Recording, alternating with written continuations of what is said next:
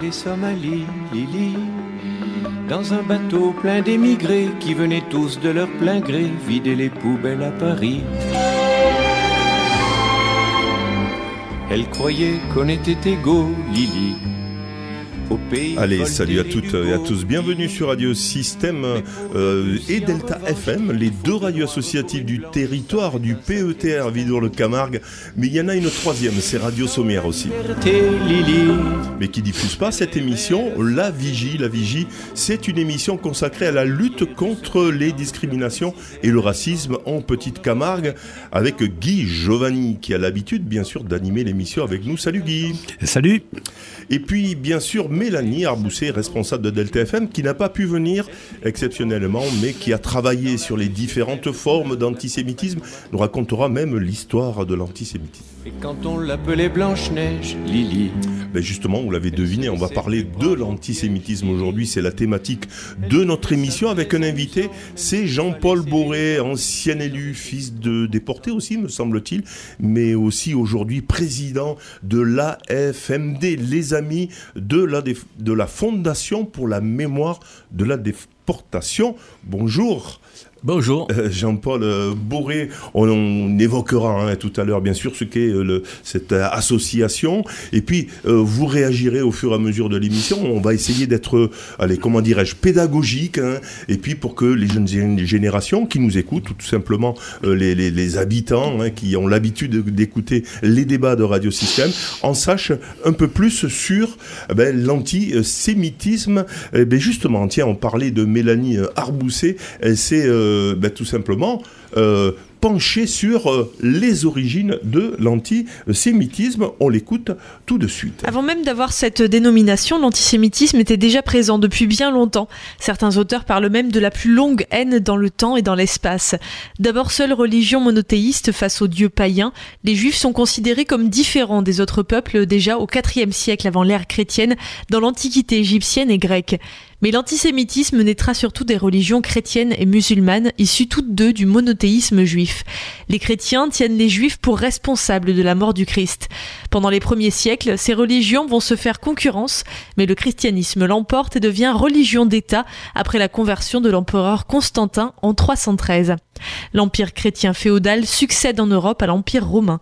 À partir de cette époque et pendant de nombreux siècles, sévisse une législation antisémite discriminant les juifs dans la société, économie, habitat, vêtements, sermons particuliers devant la justice, le more judaico, et une haine populaire amplifiée par des croyances faisant du peuple juif une victime récurrente des périodes de crise. Le terme antisémite n'aurait été inventé qu'à la fin du 19e siècle.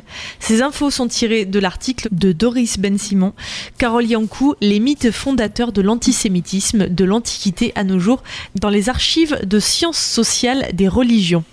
Jean-Paul, tu t'es. Euh, euh, Jean-Paul, il y a Jean-Paul et, euh, et Guy. Euh, Guy, tu t'es, tu t'es penché un peu, hein, tu m'as dit, en préparant l'émission. J'ai regardé un peu l'histoire. Tu es, d'accord avec ce que dit Mélanie ou, Oui, tout à fait. C'est une, une synthèse, effectivement. Une synthèse, effectivement, qui est assez, assez complète. Hein, donc, il faut voir d'où ça prend, effectivement, les racines. Donc, de très loin. Hein, donc, anti-judaïsme, au départ. Hein, on parlait pas de effectivement, antisémitisme, anti-judaïsme.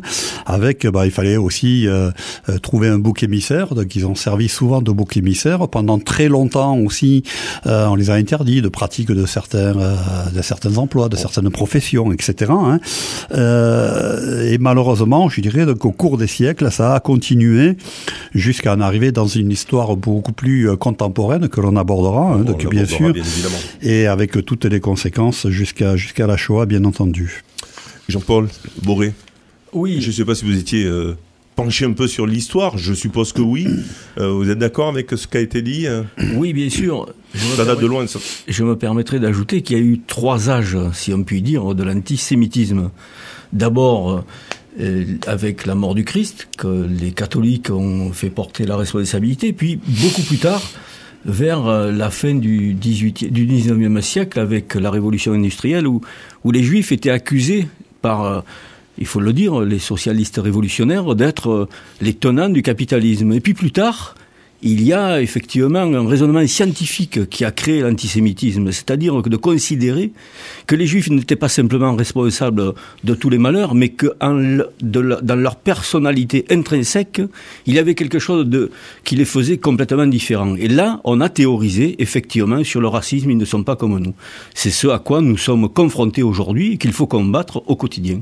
Alors on va, on, va écouter, ben, vous avez un peu anticipé hein, sur l'autre partie euh, que Mélanie euh, Arbousset nous a envoyé euh, par, ben, par, par mail, on va dire ça, avec son, son, le son donc de l'antisémitisme, des différentes formes, vous l'avez un peu évoqué, elle précise tout cela. L'antisémitisme a pris différentes formes à travers l'histoire, ce qui le rend compliqué à définir précisément, notamment pour les sociologues, historiens et documentaristes. Même si, bien sûr, on retrouve des points communs dans toutes ces définitions, la classification la plus exhaustive que j'ai trouvée semble être celle du documentariste Louis Arap et que d'autres historiens sont venus compléter. L'antisémitisme religieux, tout d'abord, qui trouve donc ses racines dans la religion et qui se fonde sur la croyance que les Juifs seraient responsables de la mort de Jésus-Christ et qu'ils auraient rejeté le Christ comme Messie. L'antisémitisme religieux a été présent tout au long de l'histoire chrétienne, en particulier au Moyen Âge où les Juifs étaient souvent accusés de crimes rituels tels que meurtre d'enfants chrétiens pour utiliser leur sang dans des rites religieux. Ces accusations ont conduit à des persécutions violentes contre les Juifs. Dans le monde musulman, l'antisémitisme religieux est également présent, en particulier dans les mouvements islamistes radicaux. Les juifs sont souvent considérés comme des ennemis de l'islam et sont accusés de comploter contre les musulmans. L'antisémitisme religieux n'attaque pas les juifs en tant que peuple ou ethnie, il prône parfois leur conversion. Ainsi, au XIVe siècle, les juifs avaient été expulsés d'Espagne, seuls autorisés à rester les convertis de force, bien sûr. L'antisémitisme culturel. Les juifs corrompent la morale et la civilisation du pays dans lequel ils vivent par leur culture. Ils veulent supplanter la culture de ce pays par la leur. Donald Niewik et Francis Nicosia décrivent l'antisémitisme culturel comme une idée qui se focalise sur la supposée attitude hautaine des juifs au sein des sociétés dans lesquelles ils vivent. L'antisémitisme économique. Selon celui-ci, les juifs seraient nuisibles au système économique ou à la société par leurs activités économiques. Il est porté par des préjugés qui lient souvent les juifs à l'argent et à l'avidité, les accusant d'être cupides, pas honnêtes, de s'enrichir aux dépens des non-juifs ou de contrôler le monde des finances et des affaires, voire de vouloir contrôler le monde. Il est lié à l'antisémitisme idéologique, euh, selon lequel les juifs seraient des révolutionnaires complotants pour renverser le pouvoir en place. L'antisémitisme social considère euh, les juifs comme socialement inférieurs. Ils doivent être tenus à l'écart du reste de la société, dans des ghettos par exemple, et porter un signe permettant de les distinguer des chrétiens, comme la rouelle et le chapeau juif au Moyen Âge, ou encore l'étoile jaune sous le régime nazi lié lui aussi à l'antisémitisme racial, une forme extrêmement dangereuse selon laquelle les juifs seraient une race inférieure. Cette forme d'antisémitisme s'est développée surtout à la fin du 19e, début 20e siècle, avec des mouvements plaçant les peuples blancs européens et particulièrement la race aryenne ou peuple germanique au-dessus du peuple juif. Elle a été utilisée pour justifier de nombreuses persécutions et génocides contre les juifs au cours de l'histoire, notamment pendant la période nazie en Allemagne où les juifs ont été considérés comme une race à éliminer.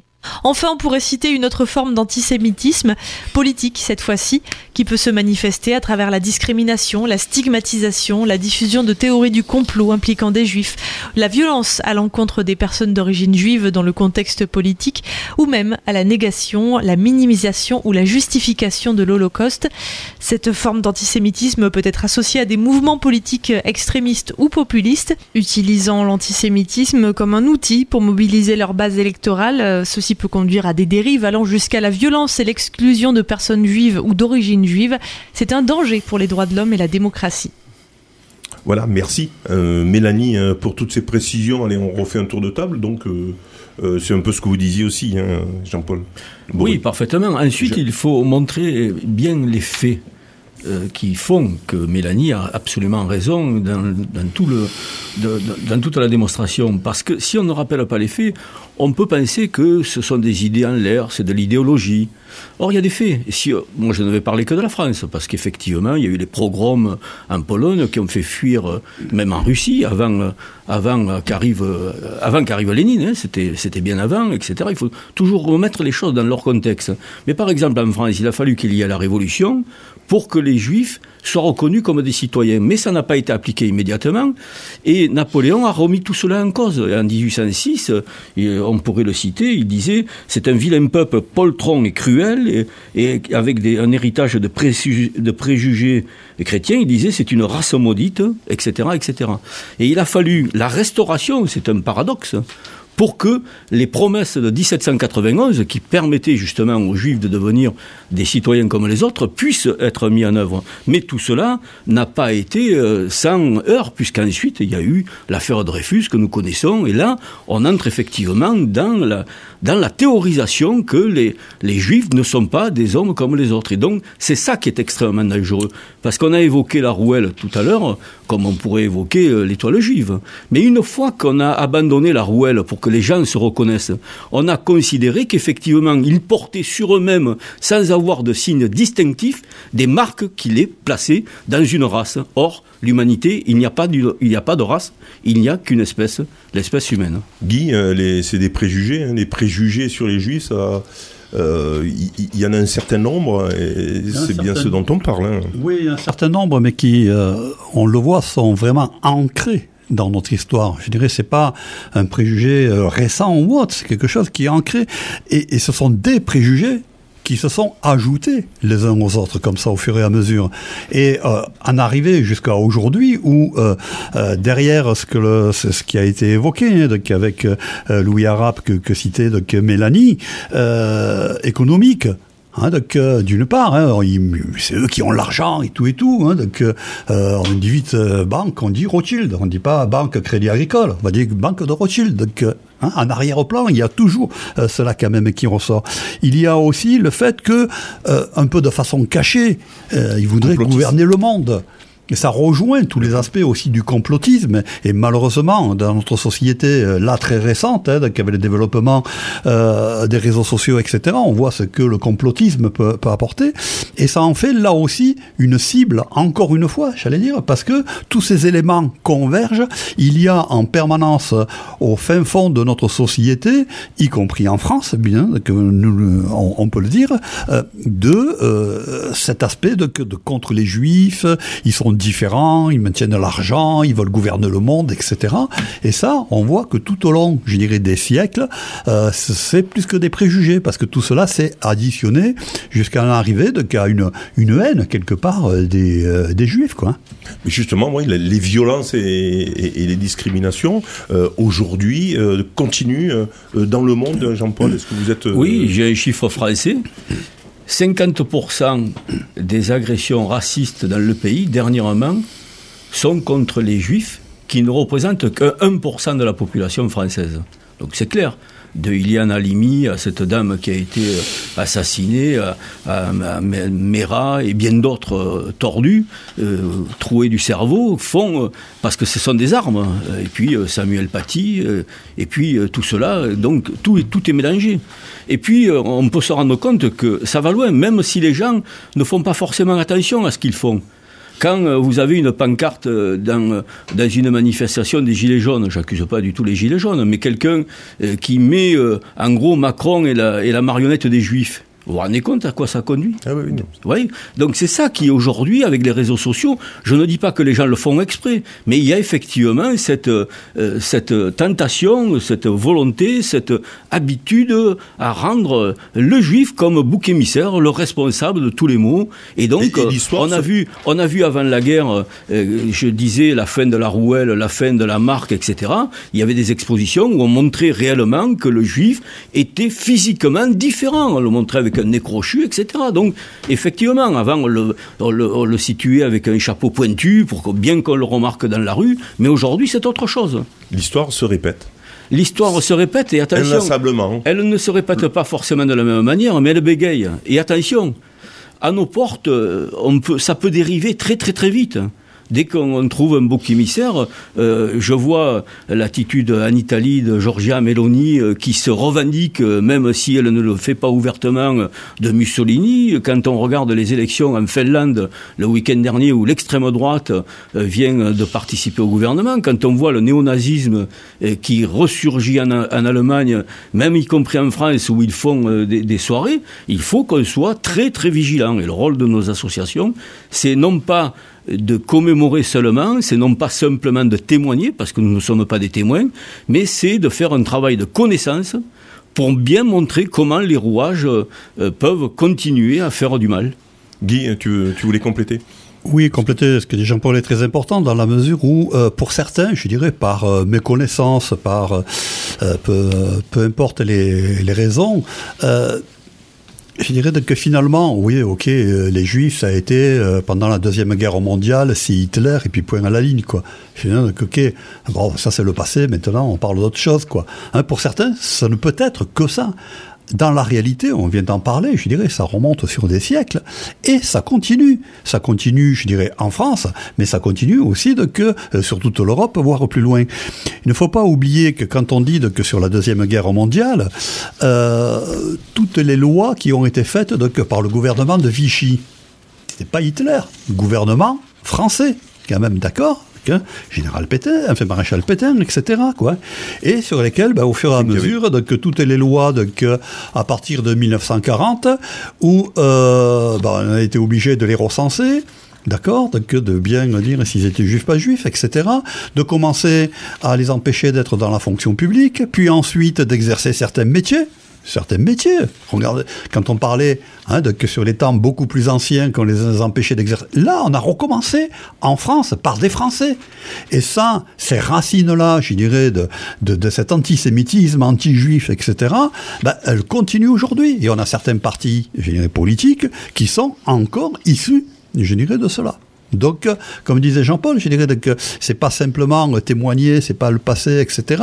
Non, c'est encore un combat, je dirais, qui est amené par rapport à ça. On y reviendra euh, tout à l'heure, juste euh, on fait une petite respiration musicale. Tiens, Corneille, hein, parce qu'on vient de loin. Hein. Euh, lui aussi vient de loin avec. Tout à fait. On pourrait parler aussi d'Ostromae qui souffre aujourd'hui de part précisément des racines. De c'est les racines, c'est les conséquences aussi finalement de, de, cet antisémitisme. Euh, tout de suite, euh, Corneille, parce qu'on vient de loin, lui c'était hein, une, autre, une autre forme euh, un peu identique à celle qu'ont subi les Juifs.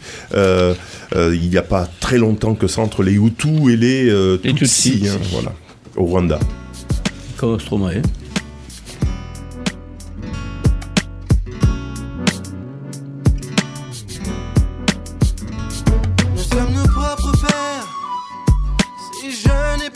Si vieux, ça me fait penser. Tu sais, nous sommes nos propres mères. Si jeunes et si sérieux, mais ça va changer. oh. oh,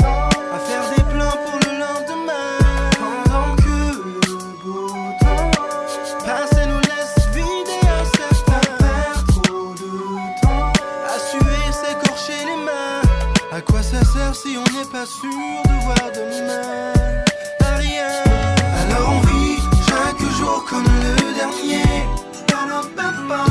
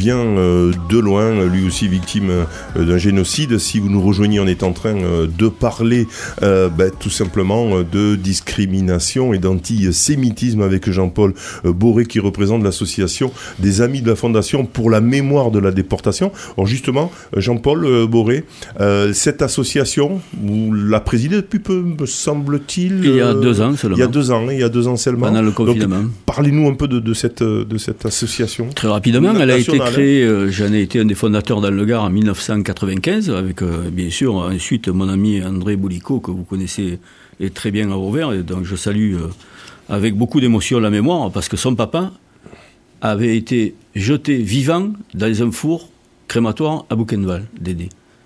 Donc, quand c'est ça, on a un autre regard sur les personnes. Et c'est pour ça que j'ai toujours ceci à mémoire. Cette association a été créée à l'initiative de la Fédération nationale des déportés internés résistants et patriotes et d'autres associations de déportés, compte tenu que malheureusement les rangs se clairsèment de plus en plus, pour prendre la suite, si on peut dire, à partir de la Fondation pour la mémoire de la déportation, qui est la sœur jumelle de la Fondation pour la, la Shoah. Et je voudrais, si vous me permettez, ouvrir une parenthèse. Nous sommes deux fondations, nous sommes deux sœurs jumelles la Fondation pour la mémoire de la déportation et la Fondation pour la, pour la Shoah, qui a été créée par Madame Simone Veil. Pourquoi je dis nous sommes deux sœurs jumelles? Parce que nous avons les mêmes parents, qui ont été victimes de la même barbarie nazie. Et qu'entre nous, que l'on soit, qu'on ait été avec des parents déportés à Auschwitz, à Buchenwald, à Dachau, à Bergen-Belsen ou autre, nous avons le même combat à mener ensemble. Et j'y tiens parce qu'avec mon ami Guy Laïc, qui est le président de l'association culturelle israélite de Nîmes et du Gard, c'est ce que nous disons de partout tous les deux, et nous travaillons main dans la main, je tiens à le dire. Oh. Ça, c'est le premier point. Ensuite, effectivement, l'association, la FMD est chargée de continuer ce combat, ce travail de connaissance. De, mémoire et de connaissance. De connaissance. Nous participons bien sûr au concours national de la résistance et de la déportation. D'ailleurs, après-demain, je vais euh, pour euh, examiner euh, tous les devoirs des, euh, des collégiens et des lycéens. Et nous avons des actions, si vous le voulez, je vous en donnerai euh, plusieurs tout à l'heure, où je commence maintenant. Vous pouvez, vous pouvez. Euh, voilà, vous avez dans les mains la plaquette du mémorial gardois de la déportation, qui est au boulevard Jean Jaurès désormais depuis 2010, depuis, depuis le 10 octobre 2021, où nous avons inscrit les 1066 noms dont nous disposions euh, des déportés gardois. Nous étions partis euh, il y a quelques années avec 520 noms. Nous en sommes à 1066. Je vous annonce ce soir que nous en sommes à près de 1300. Donc il faudra la mettre à jour un jour, cette, euh, c'est quoi le travail? Vous allez voir carrément euh, nous avons, nous avons, nous allons voir des familles et surtout nous bénéficions d'archives. Il y a un, un site qui s'appelle Harolsen. Figurez-vous que les Allemands étaient des grands bureaucrates et tous les déportés avaient des documents. il y a sur le site d'Harolsen à disposition 12 500 000 documents de déportés que nous utilisons, mais nous avons aussi, euh, euh, parce que nous rémunérons quelqu'un sur place au service historique de la défense à Caen, où nous, nous, accédons à tous les dossiers. Mais une fois que nous avons tous ces dossiers, nous faisons un véritable travail d'enquête, puisque notre objectif est qu'en 2025, pour le 80e anniversaire de la libération des camps, un dictionnaire biographique soit publié sur chacun des déportés ou des familles de déportés. On, rappelle les chiffres quand même de, de, la Shoah. Hein, de... 6 millions de morts En Europe, 73 000 à 76 000 en France, c'est-à-dire les deux tiers de la population juive en Europe qui avait été décidé euh, au, euh, à Wannsee avec ce qu'on a appelé, euh, la, ce qu'on a appelé la solution la finale. Solution finale. Voilà, alors Et c'est pour- pour ça que ça s'est appelé la Shoah, qui est en, en hébreu s'appelle la catastrophe. Alors vous-même, quand même, vous avez une histoire, puisqu'on a, on a parlé un peu de, de, de, de Stromae, de Corneille, hein, qui sont finalement des, des personnes qui ont, euh, qui ont survécu hein, à, à, à l'Holocauste, finalement, à, à la Shoah pour l'un. Et... Ah non, non, tous les deux sont rwandais, je dis. Tous les deux sont rwandais. Donc, donc, du coup, euh, il y, a aussi... euh, on, on reste finalement marqué à vie, finalement, de, de, de, de ce qui se passe. Vous-même, vous me disiez, encore, je fais encore du travail sur moi. Vous avez un certain âge, et vous dites, je fais encore du travail euh, sur moi parce que bon, mon père a été déporté. et- Bien sûr, parce et- qu'il et faut moi, passer de l'émotion à, à la raison pour essayer d'aider, parce que euh, simplement euh, d'être euh, en pétard contre ceux qui ont été la cause euh, ne résout pas les problèmes. Au contraire, il faut s'adresser aux jeunes générations aujourd'hui, aller dans les écoles, faire de l'enseignement, c'est notre travail. Guy? Oui, juste une, Une pensée pour ce qu'a dit Jean-Paul, donc, pour, euh, pour André Boulicot, hein, qui était très présent au sein de- du printemps de l'éducation contre le racisme et la discrimination, qui euh, chaque année euh, témoignait au sein du collège, accompagné de cacao aussi, hein, donc euh, Des- Mortes. des Mortes, oui, Voilà, parce qu'il y a Mortes aussi qui nous écoutent. Donc voilà, qui était très très présent, donc une, une pensée pour lui, effectivement, avec ce, ce devoir de mémoire, comme l'on dit aussi, et de, de transmission qui est, euh, qui est très important. Alors une, une précision, c'est 11 millions avec les personnes qui n'étaient pas euh, juives, euh, hein, de, de personnes... euh, la guerre, c'était beaucoup plus que ça. c'est à- avec, 65 euh, en tout, c'est 65 les- millions. Il y a eu 20 millions de morts soviétiques. Il y a eu rien que ça. Non, non, mais dans, dans, dans Effectivement. les fous, dans, dans les hein, on mettait aussi des syndicalistes, on mettait aussi des gitans, on mettait Bien etc. entendu. Et tout, la preuve, c'est le papa de Dédé qui n'était pas juif et qui a été. euh, Qui, qui a été politique. Ouais, bien sûr. Voilà, hein, c'est- une, une petite euh, précision. Euh, les- oui, Guy? Oui, euh, euh, tu en parlais de que comment. euh, il faut savoir, il y, a, il y a un film qui est en train de sortir là, qui s'appelle La Conférence, je crois, de, de mémoire. Donc, euh, euh, je l'ai pas encore revu, hein, mais j'ai lu juste le, le synopsis. Comment se sont réunis effectivement en 42 donc euh, les dignitaires allemands, etc. De telle façon à, euh, ben voilà, comment on éradique la population juive. L'objet de la conférence, de la réunion, c'était ça. Avec chacun, je dirais, apporter sa solution. Oui, mais attention, là, le problème de transport, oui, mais ceci, cela, je dirais de façon froide, comme cela, comment on décide, je dirais, d'éradiquer toute une population. Donc, euh, euh, voilà, je dirais, donc, et ça, ce sont des êtres humains. C'est pas, je dirais, un fou. Donc C'était des êtres humains. Donc euh, attention, effectivement, euh, je dirais des choses qui peuvent revenir aussi. Alors malheureux. Il faut toujours se souvenir que les nazis, puisque c'est à la conférence de Wannsee, en octobre 1942, qu'a été décidée la solution finale, considéraient les déportés comme des Stück. Stück, c'est un morceau, en allemand. C'était ça. Et le fait de mettre un tatouage sur le bras, c'était de confirmer la perte de l'humanité et donc devenir un stuc. Et c'est pour ça qu'on a industrialisé la mort avec le zyklon blé, avec euh, euh, toute une série, euh, y compris avec des choses atroces euh, qu'il n'est pas uti- utile de, de rappeler ici. On parlait de, de l'éducation, ce sera la, la- Mm. la dernière partie, on va dire, de, de- notre émission, mais quand même, euh, il- ça continue encore, hein, les, les actes antisémites. En France, vous le disiez euh, tout à l'heure, alors j'ai quelques chiffres, là, en 2019, il y a eu 700 actes, euh, en- 687 actes anti- antisémites enregistrés en France, euh, soit une trentaine de pourcents de plus par rapport à l'année d'avant. hein. En 2020, malgré une baisse de la délinquance due à la pandémie, les actes antisémites ont augmenté de 7% par rapport à l'année précédente, avec 580 actes euh, enregistrés. Les actes en France représentent une grande variété de formes, allant des insultes à des propos haineux jusqu'aux attaques physiques, en passant par le vandalisme de cimetières et de symboles juifs. Les agressions physiques antisémites ont également augmenté en France, passant de 44 en 2018 à 79 en 2019. Euh, C'est quand ça va mal, Jean-Paul, que on s'en prend aux juifs. Oui.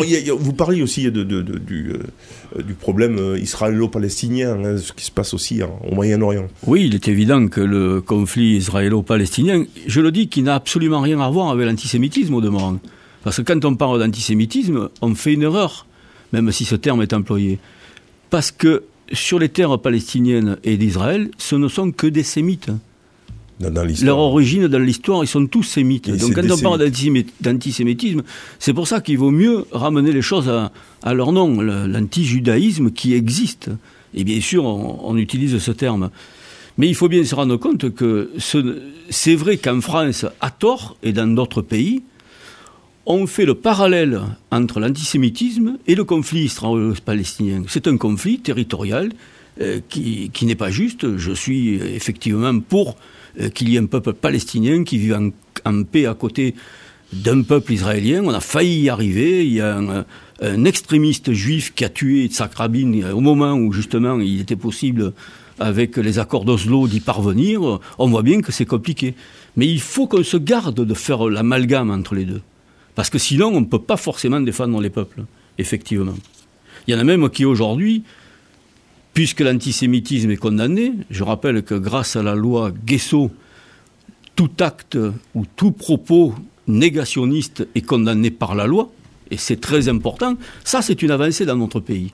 Mais il y en a qui disent euh, je ne suis pas antisémite, je suis antisioniste. Et là on remonte la manivelle, parce que les sionistes, on en revient à ce faux, cette fake news du, qui s'appelle le protocole des Sion, des sages de Sion, qui n'a jamais été existé, hein. qui, qui est un protocole qui montrerait, soi-disant, un plan pour les juifs et les francs-maçons du monde pour le dominer. Ce protocole a été écrit en Russie bien avant par des gens qui ne sont pas juifs et qui voulaient justement faire porter l'accusation de cette volonté aux juifs. C'est pour ça qu'aujourd'hui, il faut, je pense, et je pense aussi que les choses avancent. Grâce, euh, grâce, je le dirais, à des initiatives scolaires. C'est dans les programmes scolaires, on peut se plaindre qu'on aborde euh, ces questions qu'en terminale, mais euh, grâce au concours national de la résistance et de la déportation, il y a de plus en plus d'enseignants.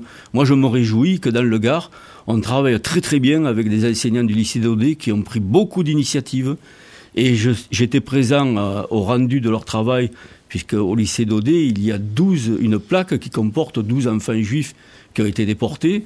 Et euh, un projet des enseignants de Dodé, 12 vies, a permis qu'ils travaillent. On les a aidés avec nos documents, mais c'est eux qui ont fait le travail sur cela. avec le, collège Faucher également, on a fait beaucoup de travail. Donc ce qui est important, c'est non pas d'aller donner des leçons, mais d'essayer d'aider a donné envie de venir vers ce travail. Et c'est vos, vos, associations qui contribuent euh, au quotidien. Guy Oui, dans les associations aussi. Attends, Guy. Juste le... Dans les associations aussi, peut-être que justement par rapport à cet aspect euh, gouvernement d'Israël qui est Palestine, hum, c'est difficile d'en parler puisqu'on se fait de suite accuser d'antisémitisme. Donc euh, c'est un peu souvent la difficulté. Il faut savoir qu'il y a des juifs je dirais, qui travaillent avec les Palestiniens, je dirais, pour la paix, qui travaillent avec les Palestiniens pour construire des puits, etc., etc. Donc, voilà. Euh, là aussi, tous les, euh, euh, les juifs ne sont pas comme ceux du gouvernement aujourd'hui. Il faut savoir aussi quand même que euh, là aussi, des fois, je dirais qu'au niveau de nos gouvernants, je parle là de façon très large, on a aussi des indignations un peu à, géométrie variable, hein, puisque la Cour internationale de justice, 2004, considère que le mur de séparation et le régime qui lui sont associés sont contraires au droit international. C'est un exemple. Il y en a d'autres qui ont été condamnés donc, au niveau international, mais jamais suivis des faits. Et je dirais c'est un peu dommage parce que du coup, bah, on pousse toujours euh, un peu plus loin que les possibilités avec ces, ces différents gouvernements, et euh, bah, ça ne fait que euh, jeter de, de, la confusion et de l'huile sur le feu, d'accord? Alors que on a encore, heureusement, je dirais, donc, des âmes de bonne volonté qui souhaitent, je dirais, avoir un consensus, avoir la paix sur ce territoire-là. Et ça ferait du bien, je dirais, de partout. Hein, c'est pas que la résolution aussi de Israël-Palestine, hein, puisque on le voit aussi chez nous, je dirais, il y a malheureusement des effets de, tout cela. Et s'il y avait la paix là-bas, on serait nous aussi un peu plus en paix certainement. Que, dit euh, la loi vous, vous aviez parlé de la, loi Guesso. On, va faire un, petit récapitulatif hein, sur, sur les actes anti-sémites.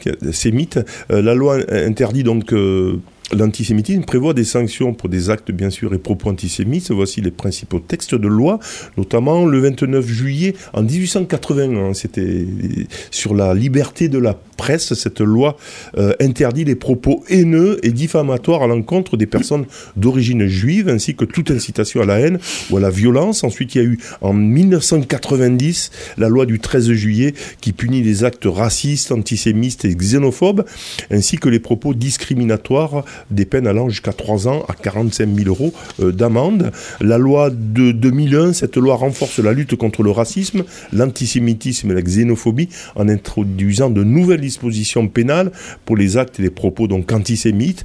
Et puis en 2019, vous le disiez, cette loi vise à lutter contre la haine sur Internet, hein, en obligeant euh, notamment les plateformes à retirer rapidement les contenus haineux. On va faire une deuxième petite pause musicale, ensuite on va en revenir donc eh à la dernière partie de cette émission comment mais justement lutter contre euh, euh, l'antisémitisme. Il y a l'éducation, mais il n'y a pas que, il y a aussi euh, un peu la répression. Il y a aussi, il faut aussi hein, être présent hein, sur les réseaux, etc. pour éviter. Mais c'est vrai que Jean-Paul, euh, et puis nous aussi, hein, dans le, au printemps, on est, on est aussi beaucoup sur, sur l'éducatif. Il faut répéter, répéter. Il faut justement des transmetteurs, hein, des, des, personnes qui rappellent un peu euh, ce qui s'est passé. On va faire, tiens, une petite euh, pause avec, alors, Nuit et brouillard, bien sûr, Jean Ferrat, elle était incontournable, celle-là, cette chanson qui... qui avait été interdite. Qui avait été interdite Ben oui, au moment où, oh. où il fallait la réconciliation le service public ne passait pas la chanson de Jean Ferrand. Allez, on se l'écoute tout de suite. Ils étaient vingt et cent, ils étaient des milliers, nous maigres tremblants dans ces wagons plombés, qui déchiraient la nuit de leurs ongles battants. Ils étaient des milliers, ils étaient vingt et cent. Ils se croyaient des hommes, n'étaient plus que des nombres. Depuis longtemps, leurs dés avaient été jetés. Dès que la main retombe, il ne reste qu'une ombre. Ils ne devaient jamais plus revoir un été.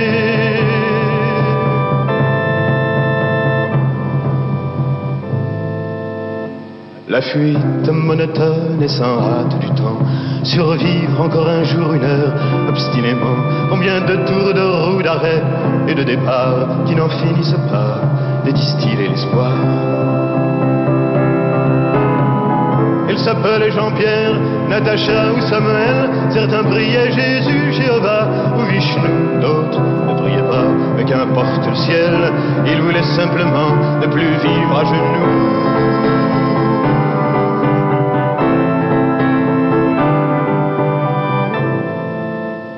Ils n'arrivaient pas tous à la fin du voyage.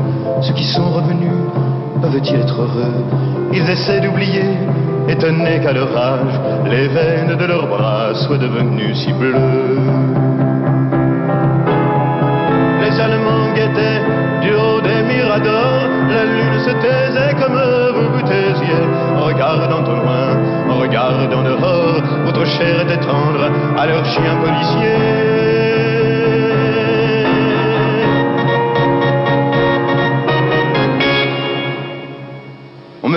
À présent que ces mots n'ont plus cours, qu'il vaut mieux ne chanter que des chansons d'amour, que le sang sèche vite en entrant dans l'histoire, et qu'il ne sert à rien de prendre une guitare. Mais qui donc est de taille à pouvoir m'arrêter? L'ombre s'est faite humaine, aujourd'hui c'est l'été. Je twisterai les mots s'il fallait les twister, pour qu'un jour les enfants sachent qui vous étiez.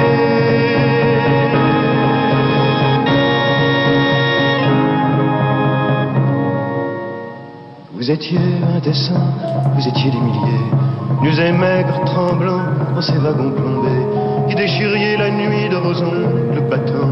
Vous étiez des milliers, vous étiez cent.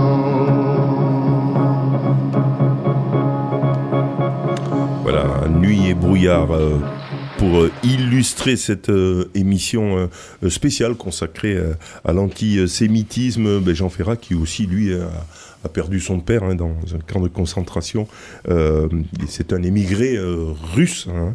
Euh, et puis le titre du brouillard qui fait référence au nom de code, hein, qui étaient des directives sur la poursuite pour infraction contre le Reich ou contre les forces d'occupation dans les territoires occupés. ça illustrait donc, on est en plein dans le sujet. On en est à la dernière partie de l'émission. On va évoquer quelles sont les solutions pour bah, lutter contre, contre l'antisémitisme. Jean-Paul, vous l'avez dit plusieurs fois, c'est l'éducation, il faut qu'on soit présent euh, sur euh, le terrain et euh, plus que jamais, j'allais dire. Oui, c'est l'éducation. Jean-Paul Boré. Et c'est aussi avoir le courage de la répression quand c'est nécessaire. Par exemple, les réseaux sociaux aujourd'hui, qui colportent sans s'arrêter des fausses nouvelles avec les moyens qui existent aujourd'hui, on peut changer le visage de quelqu'un en faisant croire que c'est quelqu'un d'autre, etc., etc. Savoir. Savoir, il faut être extrêmement vigilant. Et là, je pense qu'il faut qu'il y ait des moyens pour la police d'État, pour la police qui est capable de, travailler dans ce secteur pour le faire. Parce que vous savez, j'ai encore en mémoire, lorsque les tours jumelles sont descendues, euh, il y a eu plein de gens qui ont dit c'est un complot juif parce que il, semblerait que plusieurs milliers de juifs aient reçu des messages d'évacuer la tour avant qu'elle tombe. Là, on parle de l'Amérique, de l'attentat de, l'attentat de 2001. Vous voyez, donc aujourd'hui, on est 22 ans après, avec des moyens considérables. Il faut donc qu'il y ait la répression. Parallèlement à ça, il faut effectivement s'inscrire dans les pas des gens qui ont été justes. Parce qu'il n'y a pas que des partisans du négationnisme en France. Loin s'en faut. C'est une minorité. Et cette minorité, il faut la faire taire, une bonne fois pour toutes. C'est aussi ça la République. Force doit rester à la loi. Et parallèlement à ça, il faut qu'il y ait beaucoup plus de moyens au niveau de l'éducation, former des enseignants dès le plus jeune âge. Parce que ça commence, il ne s'agit pas d'aller dans les écoles primaires pour raconter la Shoah. Euh, même si euh, je suis invité d'ailleurs à une mairie, euh, la mairie de Saint-Nazaire dans le Gard, dans quelques jours, pour être devant les primaires. Il y a une manière de s'adresser à eux. Mais ça commence par refuser toute discrimination.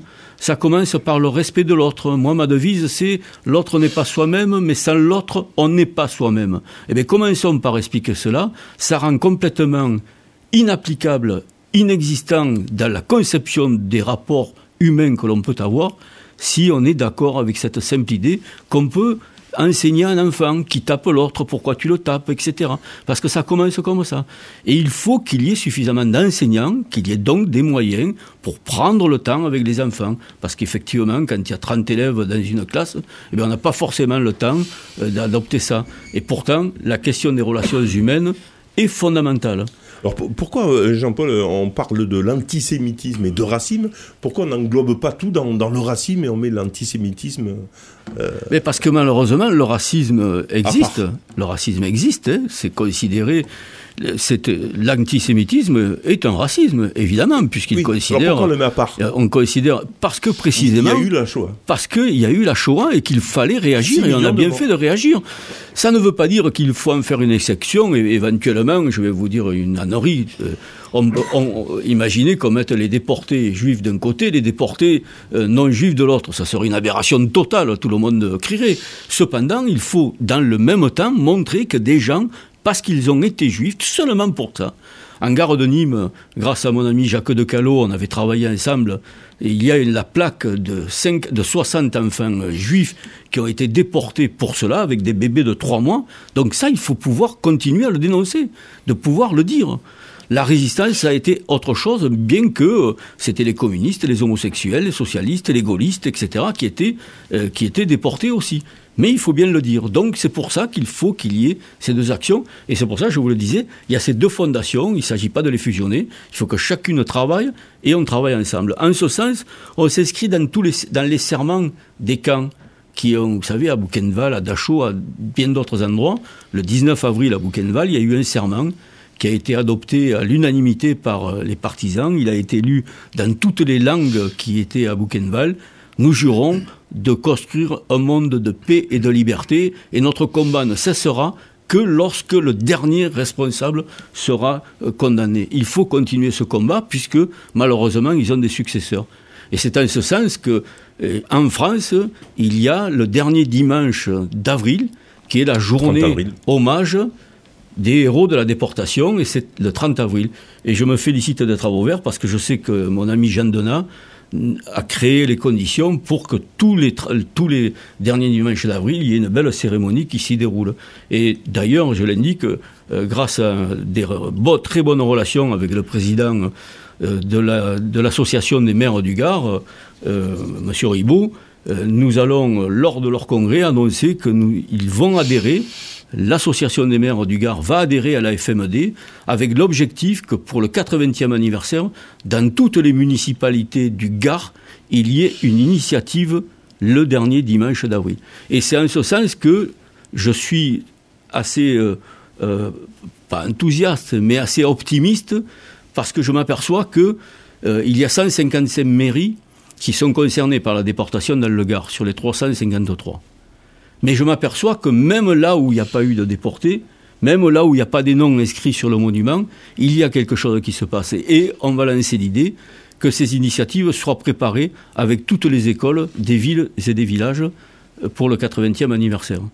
et bien entendu, euh, nous continuons, nous, avec euh, les initiatives qu'on prend. Par exemple, le 18 avril, au sémaphore de Nîmes, il y a un film documentaire complètement inédit de Christophe Cognier ce sont des photos clandestines qui ont été prises dans les camps et avec euh, une équipe, ils ont monté un véritable film documentaire qui sera présenté le 18 avril. Euh, et, euh, le, titre, Il s'appelle à, pas aveugle. À pas aveugle À pas aveugle. au sémaphore. À voir au sémaphore le 18 avril, à partir de 18h, il y aura un débat en présence de Christophe Cognier. Et le lendemain, nous nous retrouverons au centre de la rue d'Angoulême, puisque mes amis du centre de la rue d'Angoulême, avec le collectif Histoire en Mémoire, accueillent une pièce de théâtre autour du livre d'Anne Frank. Ah oui. Voilà. Très bien. Guy, euh, l'éducation euh, est importante hein, pour, le printemps, hein, euh, pour le, collectif du printemps de l'éducation. Vous faites beaucoup d'interventions dans les écoles. C'est là finalement qu'on arrivera à battre, à, lutter contre l'antisémitisme. Mais comme disait Jean-Paul Boré, il faut lutter contre toute forme finalement de discrimination. Et c'est vrai que c'est là-dessus hein, que l'école intervient que vous intervenez aussi dans les écoles. Ah oui, au niveau du collectif, effectivement, euh, printemps de l'éducation, on ne peut être que d'accord, je dirais, avec ça. Hein. Euh, je dirais que ça passe par la connaissance. Je dis toujours, y compris quand j'interviens euh, auprès des élèves, donc euh, on est là pour vous apporter des connaissances, les croyances, ok, vous les avez à la maison, mais l'école, je dirais, l'éducation, c'est avec des connaissances. Et les connaissances, c'est bien entendu tout le corps enseignant, c'est bien entendu aussi, je dirais, tous les acteurs de la société civile donc avec des témoignages la FMD ou autre, euh, tout le travail qui peut être fait, c'est euh, tout cela aussi, je dirais que euh, pour faire aux sociétés, je dirais que quelqu'un qui vit une discrimination, parce qu'il est juif, parce qu'il est handicapé, etc. Je dirais, il vit ça dans sa chair. Donc c'est important aussi, effectivement, je dirais, de pouvoir parler de l'ensemble, parce que pour faire aux sociétés, il faut pouvoir aussi parler de tout cela. Hein. Donc on fait beaucoup d'interventions aussi sur la laïcité. Sur la laïcité, on en arrive vite, hein, ben justement, les religions. Hein, donc, euh, le respect, la tolérance de, la religion de l'autre. Donc euh, ce, sont, ce sont tous ces aspects. Euh, les, les combats... Euh, alors, malheureusement, je dirais, on parle toujours des trains qui arrivent en retard et pas de ce qui va bien. Et comme euh, le disait Jean-Paul, je dirais, il y a quand même beaucoup euh, d'initiatives qui sont prises justement pour euh, travailler sur l'éducation des jeunes, pour accompagner l'école, etc. par rapport à ça. nous, si on a cette émission aussi, je dirais, donc là, maintenant, c'est parce que sur fin mars, il y a au niveau national, donc, une semaine nationale de l'éducation contre le racisme et l'antisémitisme. Donc, on a fait, on a eu une conférence gesticulée avec moi français juif arabe hein, qui a déjà parlé un ah, peu de le me rappelle euh, non ça c'était c'est pas du tout. C'était pas du tout. C'était un comédien qui s'appelle Michel Benrizi qui fait une conférence gesticulée. moi français non, ça c'était à l'initiative du printemps. Donc, euh, voilà, avec le MRAP, c'était une conférence sur euh, racisme et colonialisme pour être plus précis, voilà, tu remets tout dans l'ordre, c'est bon. J'ai eu du mal. Voilà. Et donc, euh, euh, il y a aussi cette semaine nationale, c'est-à-dire qu'au niveau de l'État aussi, je dirais qu'il y a une prise en compte, je dirais qu'il faut qu'il y ait cette parole-là. Par contre, ce que l'on peut regretter, c'est que euh, à travers les réseaux sociaux, mais de façon plus large aussi, hein, on voit malheureusement, je dirais, à, travers certaines chaînes d'information en continu ce qu'il peut en être. Je dirais donc c'est le message, euh, c'est celui qui va jeter de l'huile sur le feu, qui va, euh, je dirais, donc titiller là où ça fait mal, etc. Au lieu de parler justement de tout ce qui se fait dans le bon sens, de donner la parole aujourd'hui à quelqu'un qui va raisonner, qui va expliquer, qui va euh, essayer, je dirais, de construire des solutions.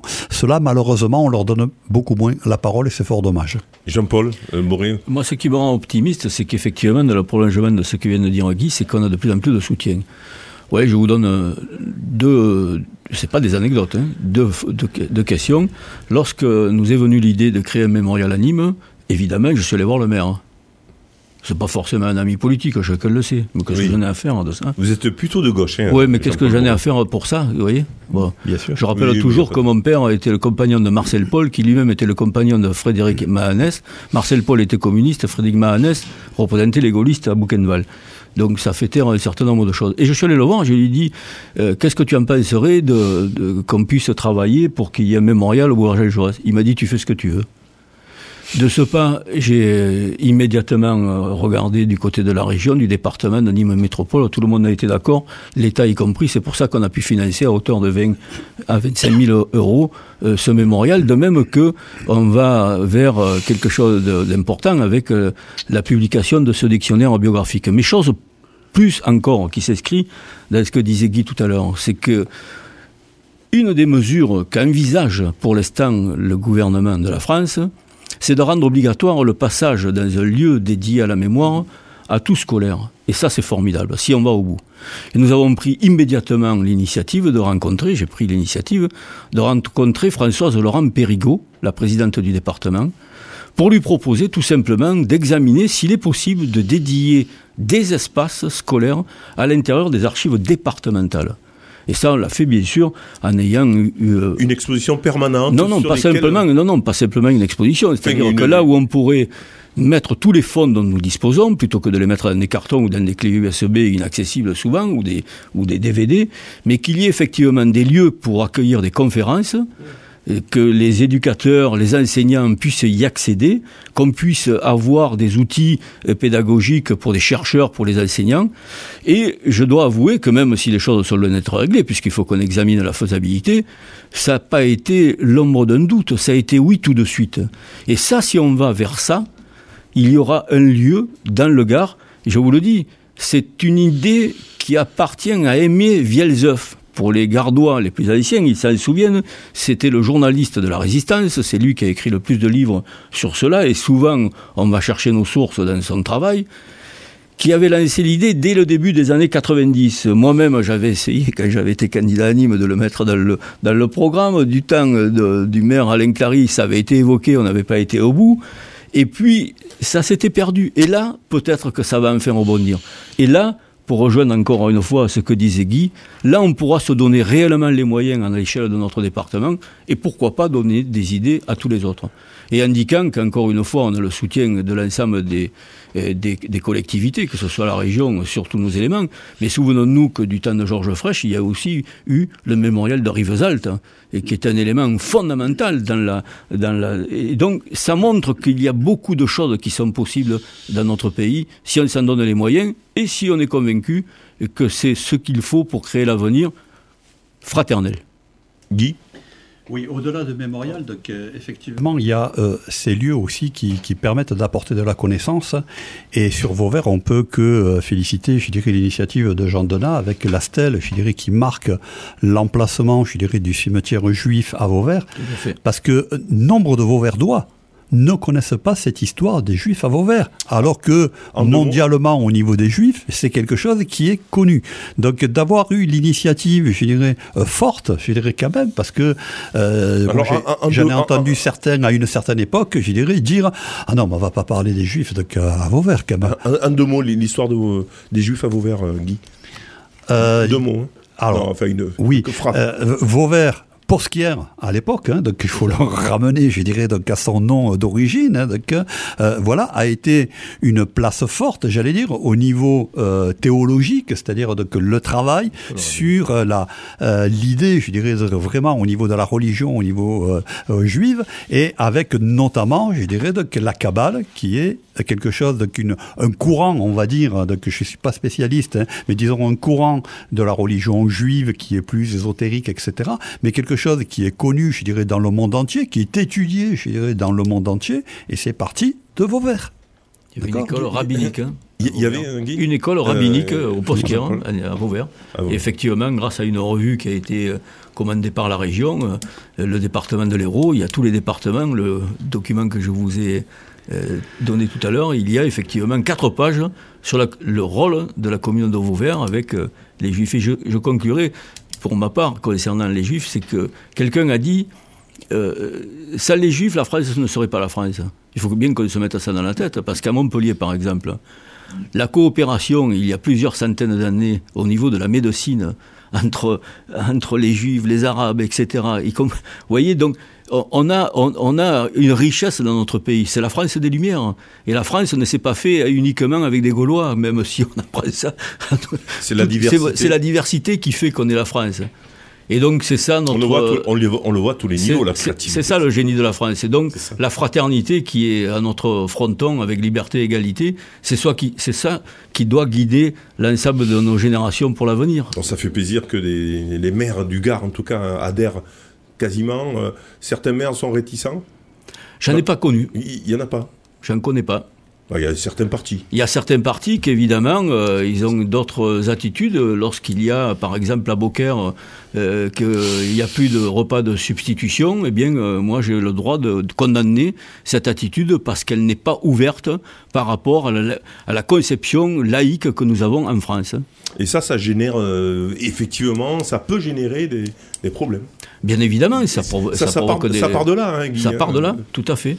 Donc il faut que, c'est pour ça qu'on parlait de la répression tout à l'heure, il faut qu'on soit ferme sur les lois de la République. La laïcité, c'est pas fait, c'est pas faite contre, Contre les les religions. religions. Elle s'est faite au contraire pour qu'on puisse garanti- être garanti, avoir la garantie de pratiquer le culte de son choix.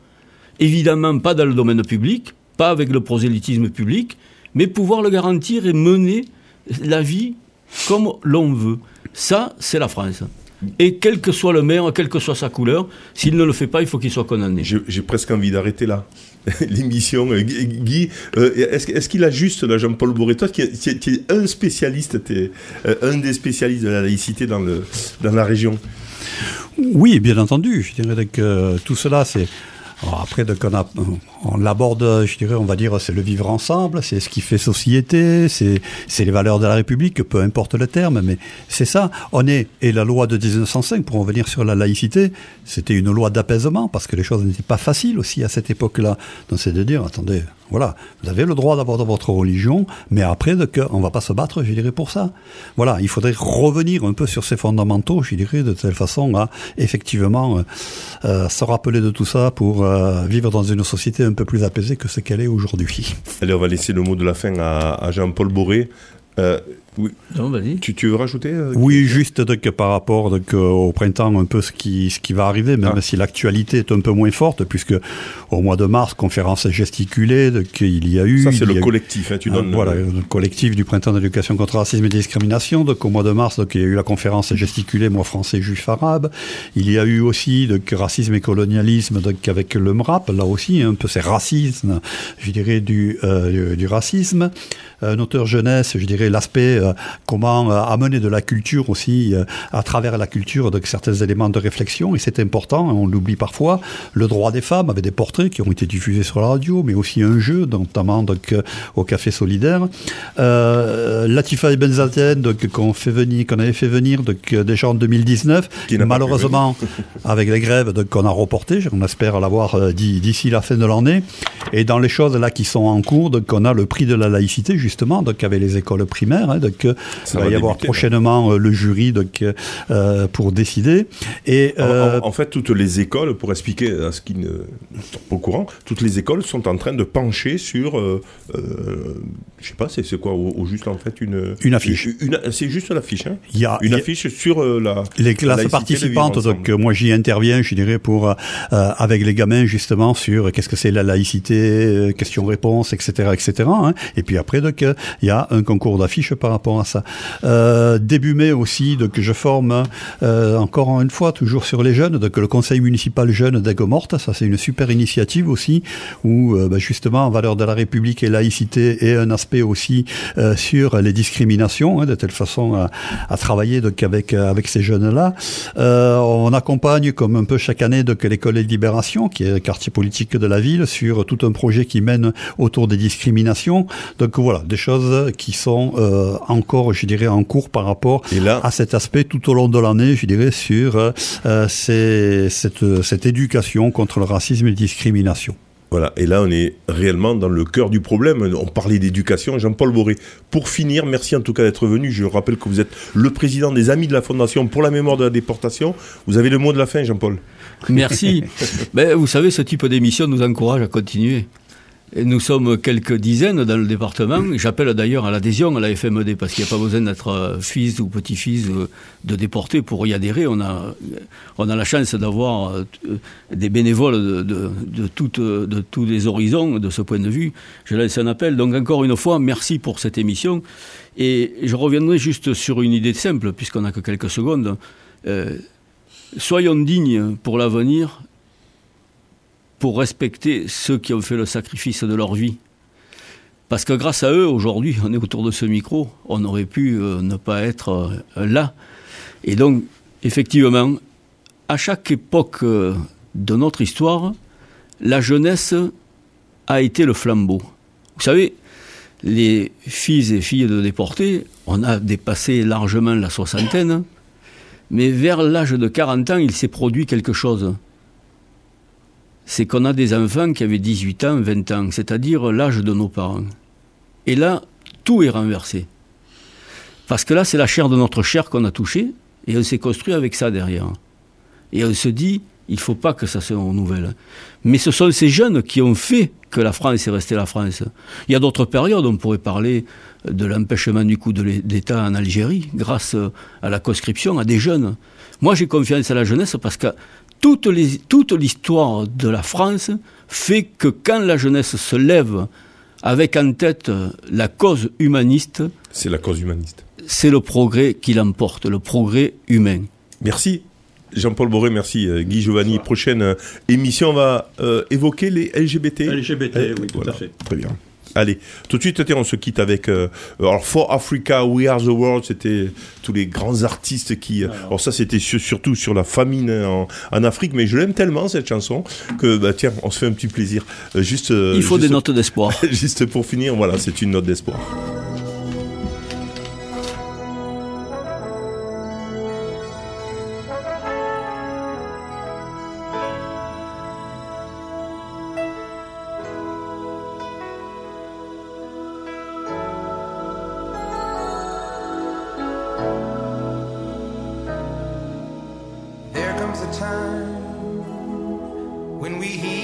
curtain call when the world must come together as one.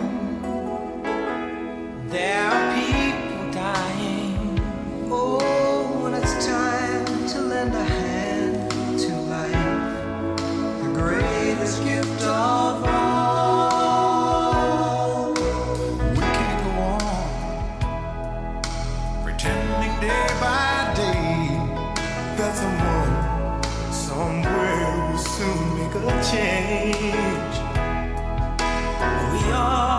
花